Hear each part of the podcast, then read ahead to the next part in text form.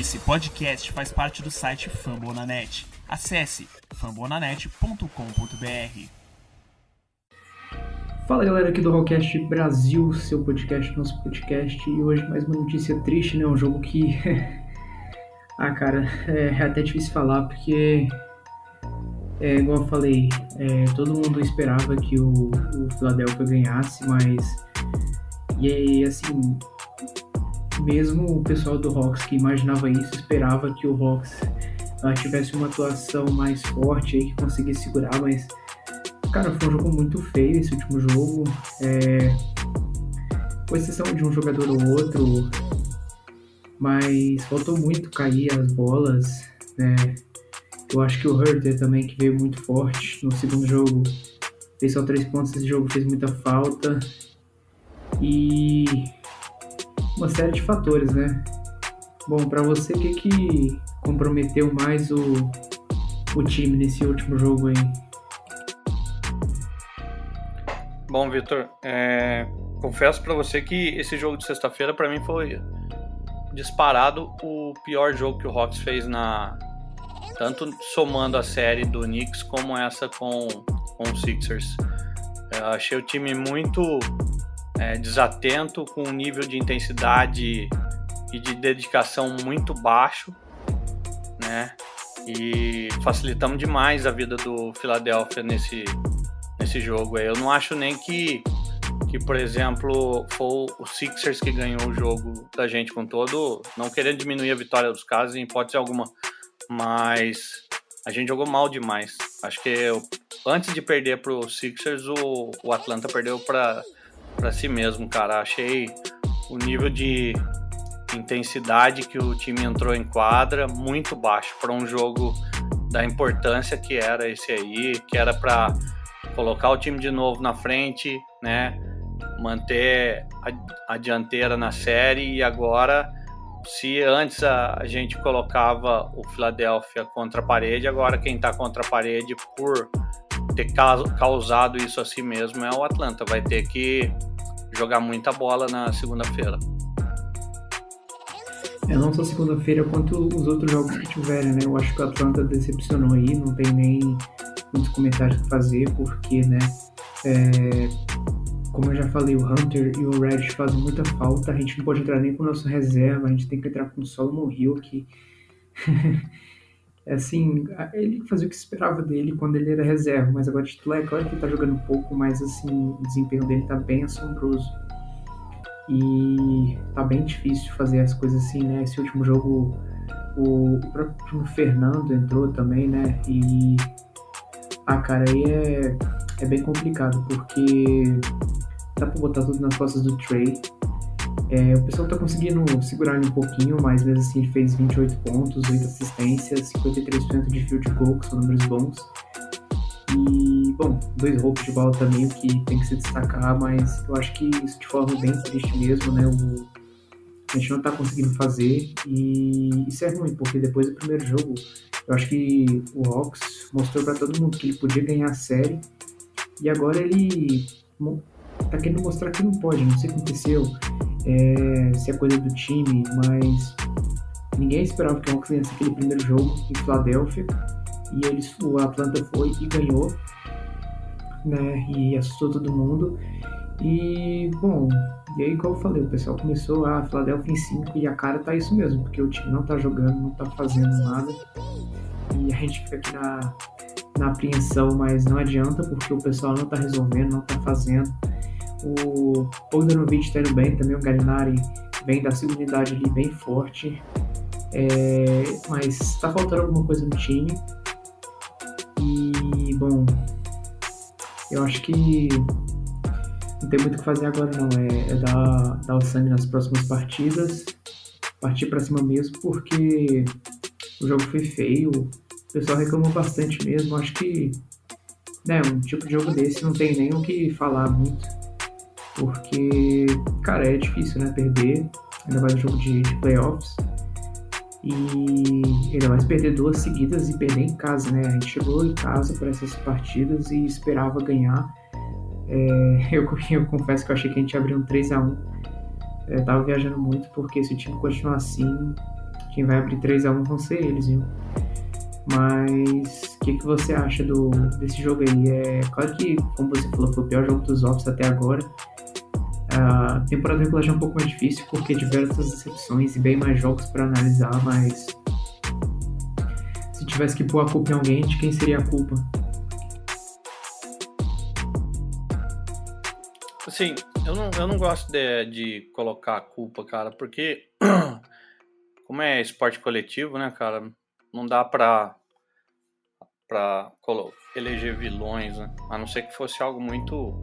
Alguma burrada muito grande que alguém fizesse aí no jogo e definisse uma derrota pra gente. Mas acho que é, esse jogo, principalmente, né? O Solomon Hill até que vinha é, com toda. Como a gente sempre falou aqui, com todas as dificuldades dele, fazendo um, um papel honesto. Nessa partida ele ele jogou 14 minutos, né? Fez um ponto, pegou um rebote. Mas assim, ele tá com um plus-minus nessa série aí de menos 55 já.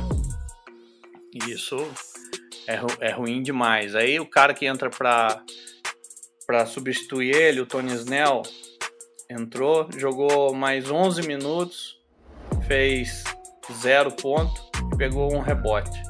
E um plus-minus de menos 14. Ou seja, Aquela posição ali, cara, tá totalmente sem ninguém. É, o Hunter faz falta demais. O Red, que poderia estar tá substituindo, é, tá fazendo falta. O Red, ele, se eu não me engano, na, na sexta-feira, ele fez o primeiro treino com treinando 5 contra 5. Ou seja, é, é, difícil ainda achar que poderia é, usar ele ali. Se eu é, tivesse ali, é que a gente não, não acompanha o dia a dia para julgar o que deveria ou não ser feito, né? Mas assim, em condição minimamente normal, eu, eu arriscaria colocar o Red caso ele se sinta à vontade para pelo menos jogar uns 10 minutos, talvez porque defensivamente ele pode ajudar muito mais do que o Tony Snell, por exemplo, e vai ajudar já mais que o, que o Solomon Hill também. E eu usaria o Dan ali também ao lado do Trey Young para poder ajudar a melhorar a marcação. Principalmente eu colocaria de cara ali o, o, o Chris Dunn, por exemplo, para acompanhar o Seth Curry. Ele não iria ter facilidade que ele está tendo para arremessar as bolas de fora. Então, assim, é, eu procuraria já algum tipo de resposta diferente para poder minimizar o, os problemas que a gente tem tido jogando contra eles. É, o, quando a gente viu naquele primeiro jogo que o Trae Young tava, destruiu o Danny Green, o Doc Rivers já fez um ajuste de colocar o Ben Simmons para ficar no Trae Young. É, o Trae Young fez 28 pontos nesse jogo, tal, deu 8 assistências, mas ele já ficou menos com a bola na mão. Isso é, é tudo que o Philadelphia quer. E o que, que a gente já comentou aqui em outros episódios, que se a marcação dobra, por exemplo, ou se fica mais forte em cima do Trae Young, ele vai achar alguém para arremessar as bolas. Só que as bolas precisam cair. Né? A gente nessa partida de Sexta-feira a gente acertou 6 de 23 só. Né? Tivemos um aproveitamento de 26% só da linha de 3. E com 6 bolas só no jogo, nós não vamos ganhar de ninguém. Entendeu? É... Ainda precisa também. O Capela precisa entrar na série. A impressão que eu tenho é que ele sentiu o baque de, de encarar o Embiid. E eu já falei aqui também, né? De novo, o Embiid bateu 16 lance livre no jogo, se eu não estiver enganado. Vou confirmar aqui. 16. E bateu 47 lance livre na série contra 26 do Trae Young. Embiid simula falta pra cacete. Então, se vão dar falta, dá uns tapas mais forte ali na mão dele, que pra fazer, dar uns trancos mais fortes no corpo dele para que o cara comece a evitar um pouco também de entrar ali no, no garrafão, porque tá cômodo demais para ele, cara. Bater 15, 16 lance livre por jogo, vamos dizer que ele acerte em torno de 12.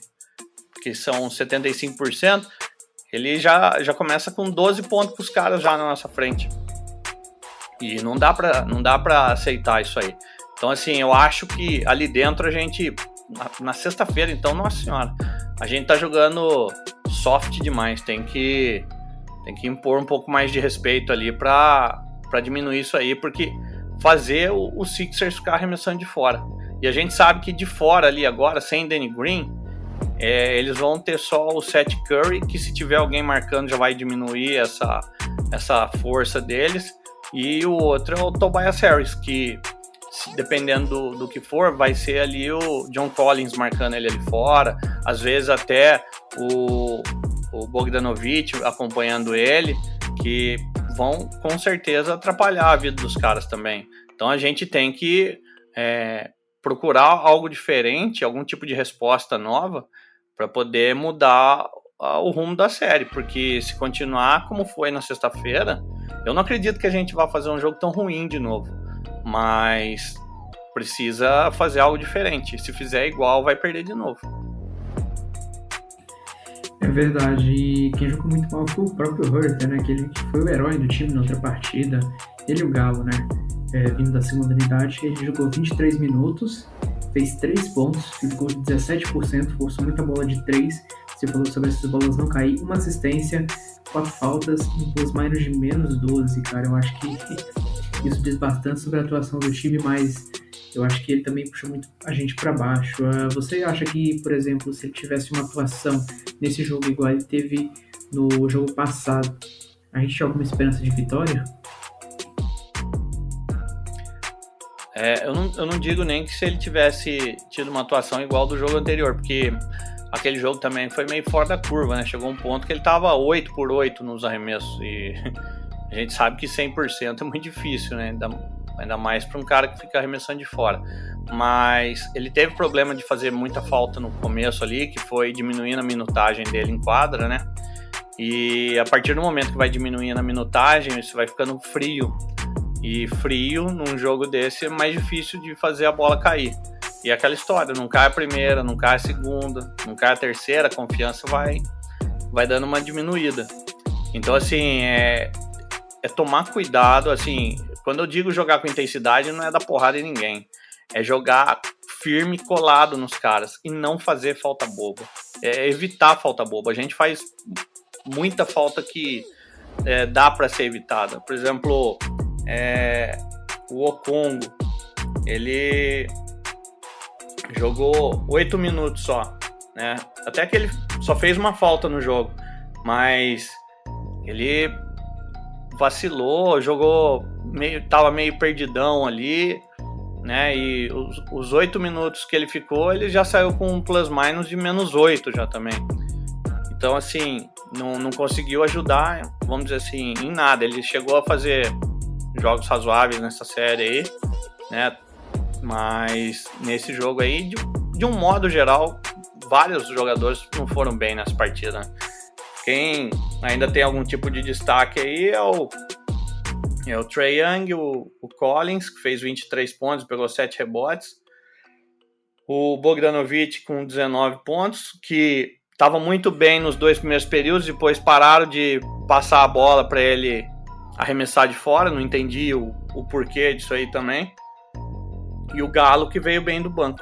Embora o Galo não conseguiu matar nenhuma bola de três na, na partida. E isso faz muita falta. O Galo, se ele pelo menos fizer umas duas bolinhas de três por jogo, já ajuda bastante a, a espaçar a defesa do, do Philadelphia. Então, assim, mas eu acho, cara, que principal mesmo desse jogo aí foi um, um, uma concentração e um nível de intensidade muito baixo. Eu, eu não sei, parece que o time tava nervoso e não precisava atacar, em hipótese alguma. É, o time ficou muito nervoso com o jogo em casa, né? Acho que ficou apreensivo, né? A torcida, a gente sabe como é que esse fator é complicado, mas por esse bloco é isso e a gente volta daqui a pouco no próximo.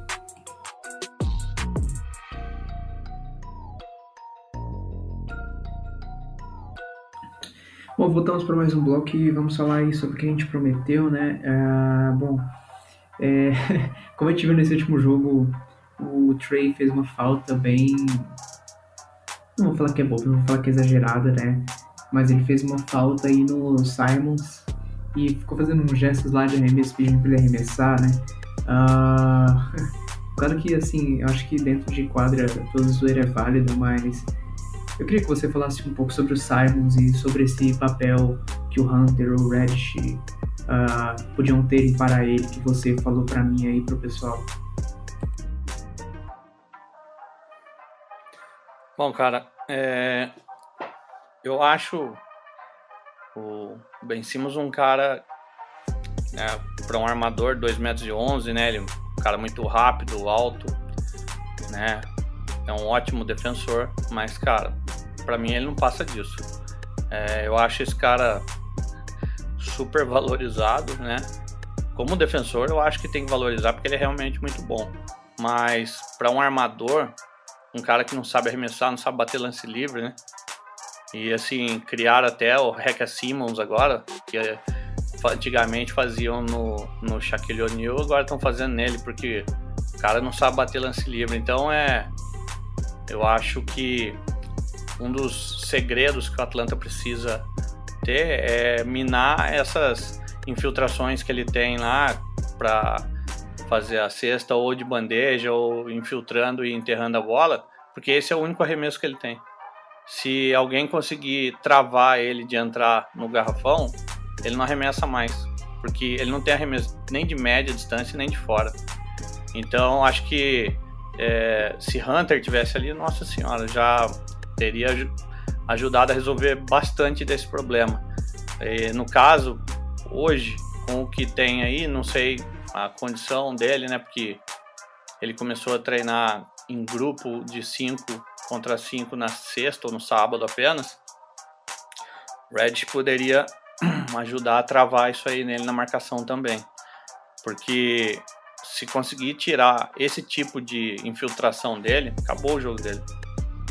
Ele distribui até a bola para os outros jogadores, né? dá, algum, dá um número relativamente bom de assistências, mas é um cara que não tem arremesso. E um armador que não tem arremesso, para mim, não pode ser um cara de elite, cara, uma super estrela de jeito nenhum. É, sabemos que ele não é. E. Bom, eu queria que você falasse pra gente também o que a gente pode esperar desse próximo jogo, porque é mais um jogo em Atlanta, o jogo 4 da série. É, o time vem com tudo aí para tirar essa vantagem, se Deus quiser empatar. E, bom, claramente com desfalques, né? É, não só do, do Hunter e do Red, que a gente fala o tempo todo aqui, mas também do Goodwin, que podia ser um cara até útil, dependendo do ritmo do Low Williams, e sei lá, para entrar no lugar do Skyler Mays, que entrou ontem, né? Jogou um minutinho só, mas querendo ou não entrou e também já entrou antes. E bom, o Chris Dunn também, né? Ele tá. Não tá, tipo, fora, machucado, lesionado, mas a situação dele também é muito boa. Uh, mas, enfim, o que, que a gente pode esperar desse próximo jogo aí?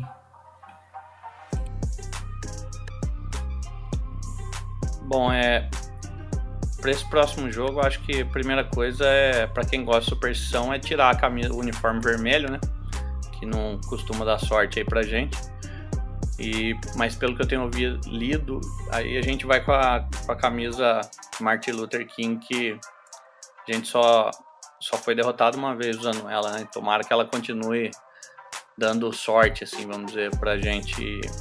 Mas Agora falando sobre o jogo em si mesmo, é, eu iria analisar a possibilidade de usar Red e Dan nessa partida para diminuir a, a, possibilidade de infiltrações ali do Philadelphia dentro do nosso garrafão, porque o Capella e o Collins não estão conseguindo segurar não. É, Embiid com os flops dele ou não, ele está fazendo a festa ali embaixo e a gente precisa dar um jeito de empurrar esses caras para fora do, do nosso aro ali para poder facilitar a vida do, do Capela mesmo para pegar rebote. Embora Capela ainda pegou 16 rebotes nesse jogo, mas é, Capela tá errando bandeja e, e errando é, ponte aérea, meu, isso aí não, não pode, cara. É o, é o que ele sabe fazer, né? Porque a gente sabe que ele não tem arremesso de, de ponto algum, a não ser é, essas infiltrações com enterrada, que é tipo nem infiltração, né? Ele recebe a bola e, e enterra e bandejinha ali embaixo, porque fora isso o jogo dele é muito limitado e a gente sabe que se ele tiver ali da linha do garrafão, os caras vão dar espaço para ele arremessar, porque sabem que ele não vai fazer. Então, assim, mas pelo menos o, o que é o, o, trivial, o tradicional do jogo dele, ele tem que fazer no, na, no ataque ali. E nos últimos dois jogos ele errou bolas que são inaceitáveis de se errar ali embaixo. Ainda tá pegando bastante rebote, mas precisa é, no ataque ser mais efetivo para gerar mais possibilidades pro, pro próprio Atlanta, porque dependendo do jeito, se o pessoal, se o, o, Sixers vê que a bola não, não tá indo para ele nunca, não vão marcar ele, porque não tá não tá participando em nada ali dentro do desenho do ataque, cara. Aí é um a menos para marcar, dá para facilitar a dobra em outras pessoas. Então ele tem que pelo menos no ataque ali, ele tem que ajudar mais, embora, né, tem que reconhecer, dos 16 rebotes dele no último jogo, 6 foram ofensivos. E esses aí são números que são bons também, né? É, mas eu acho que é mais, no caso dele, é acertar um pouco esse, esse jogo dele no ataque e na defesa ali ele ser mais duro com o Embiid, já que ele vai ficar cavando falta mesmo.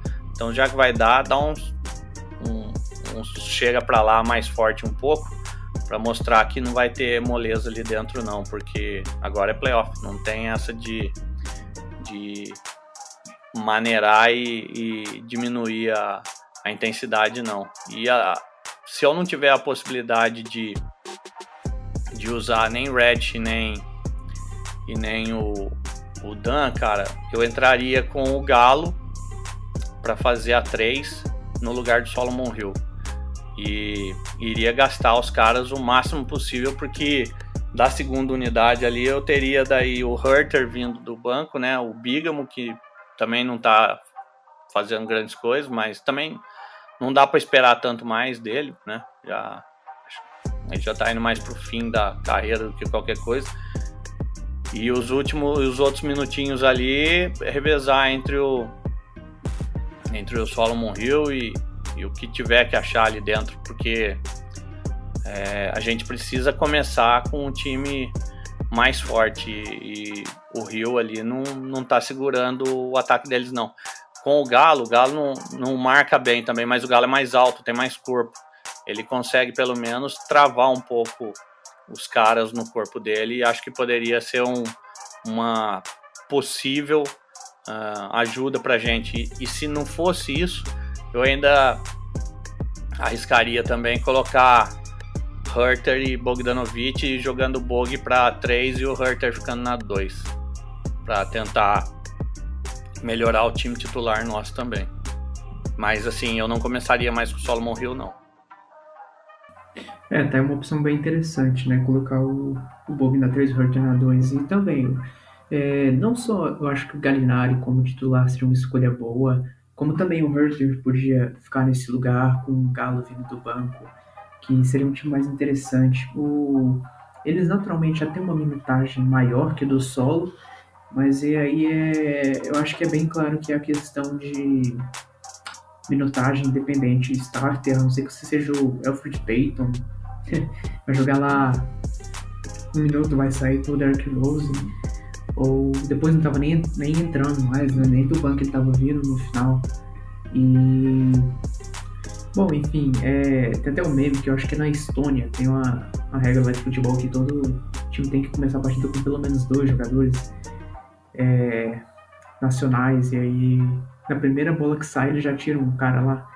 Então, assim, viajar dos comentários à parte, mas você acha que é de alguma forma demérito do nosso técnico de ficar insistindo em colocar o solo como starter? Porque, assim, querendo ou não, a gente sabe que o Hurt é melhor, o Galo é melhor. É, os dois funcionam bem na segunda idade, talvez não funcione tão bem só um deles, porque é claro o pessoal vai dobrar a marcação, porque eles vão ter mais espaço no time também, porque se tiver só um, só o Galo no segundo, por exemplo, vindo, quem que vai entrar com ele? Vai vir. Assim, é claro que né, não, não sai o time inteiro de uma vez, mas eventualmente ele vai jogar um pouco ali com o Williams, com. sei lá, com esse pessoal aí, reserva que entra mais. É, às vezes um pouquinho com o Congo, que não joga quase nada, até porque não dá para esperar dele, não só de desempenho, como também de minutagem. Mas você acha que é demérito do nosso técnico deixar o solo como starter? Porque não é a primeira vez que ele faz isso, também não é a segunda, e ele tá insistindo nisso. Eu acho que demérito não é, cara, porque eu, eu, eu tento pensar que ele tá tentando deixar a segunda unidade não tão frágil, né? Mas como a gente já conversou antes também lá na outra série contra o Knicks, é, se for preciso nessa partida aí, cara jogar 45 minutos, 44 minutos, vai ter que jogar, cara, porque meu, a gente tá sem banco e agora, vamos dizer assim, é matar ou morrer. Se a gente perder de novo com 3 a 1 acabou, cara, não busca mais, entendeu? Então, assim, para essa partida, eu acho que se precisar é, Trey, Bog, Hurter jogar 40 e poucos minutos, tem que jogar. Uh, o único que jogou nessa última partida mais tempo foi o Bogdanovic, jogou 39. Aí o Trae Young jogou 36, 44. Aí depois deles veio o Collins com 33. Né? Por exemplo, Capela jogou 28 minutos só, que é uma demonstração de que ele não está conseguindo se impor ali dentro do garrafão também. Esse é, é uma, uma das coisas que mostram que a eficiência dele não tá legal. Ele teve um plus minus de menos 12, né? Então é eu acho que para esse jogo de segunda-feira, eu iria, já que eu tô com se eu não tiver a possibilidade de usar Red ou Dan para ajudar a marcar, eu iria com uma rotação bem curta de seis caras, no máximo sete, né, com mais tempo, com mais tempo mesmo de quadra, seis caras e o, o sétimo, o oitavo e talvez o nono com tipo 10 minutos só de, de jogo e não mais que isso, porque não consigo ver que, é, que o Rio, o Snell ou o Lu Williams vai entregar algo, e o Congo, por exemplo, vai entregar algo de relevante em mais que 10 minutos no jogo, porque o que a gente tem visto na série é que esses 10 minutos que eles estão jogando, não, a gente não tem tido, vamos dizer assim, é, vantagem nenhuma, a não ser naquele primeiro jogo que a segunda unidade do, do Sixers foi muito mal e permitiu uma run de 17 a 0 nossa, no mais a gente foi engolido, essa é a verdade. Então eu é, encurtaria ao máximo a, a minha rotação para manter os melhores e, meu, morram em quadra, e, mas a gente tem que ganhar esse jogo de qualquer jeito. É, questão de segunda rotação, como a gente já falou aqui várias vezes, é, o pessoal vai jogar o máximo que dá. É o máximo de minutagem possível. É, o pessoal reclama bastante da rotação do, do Macmillan. E, né, o Trey, ah, não vai jogar mais de 35 minutos, o time titular, não sei o que. Talvez contra o Knicks seja até válido por ser um time não tão forte quanto o Sixers, mas eu acho que né, agora tem que jogar mesmo, tem que dar tempo e acho que quanto menos tempo esse pessoal aí ficar em quadra é melhor pra gente. Até porque, né, um pouco como a gente falou, deixar o pessoal bom lá, é, dá pra fazer o Hurter jogar um pouco mais se ele vem do banco, Galo titular, ele entra um pouco no lugar do Vogue, depois é movido para três.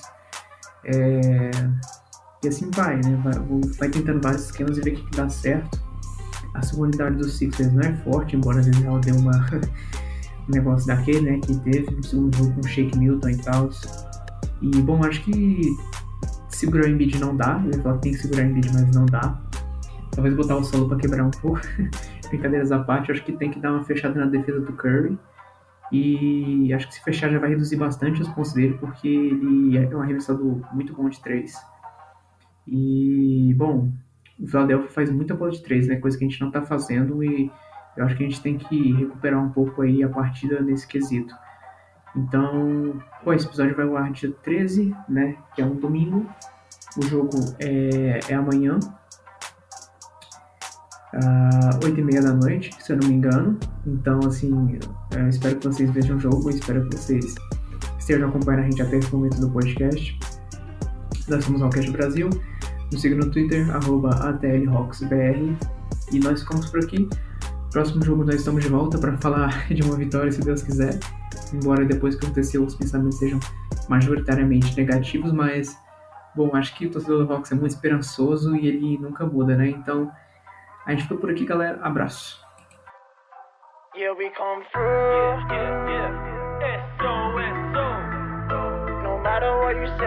Yeah.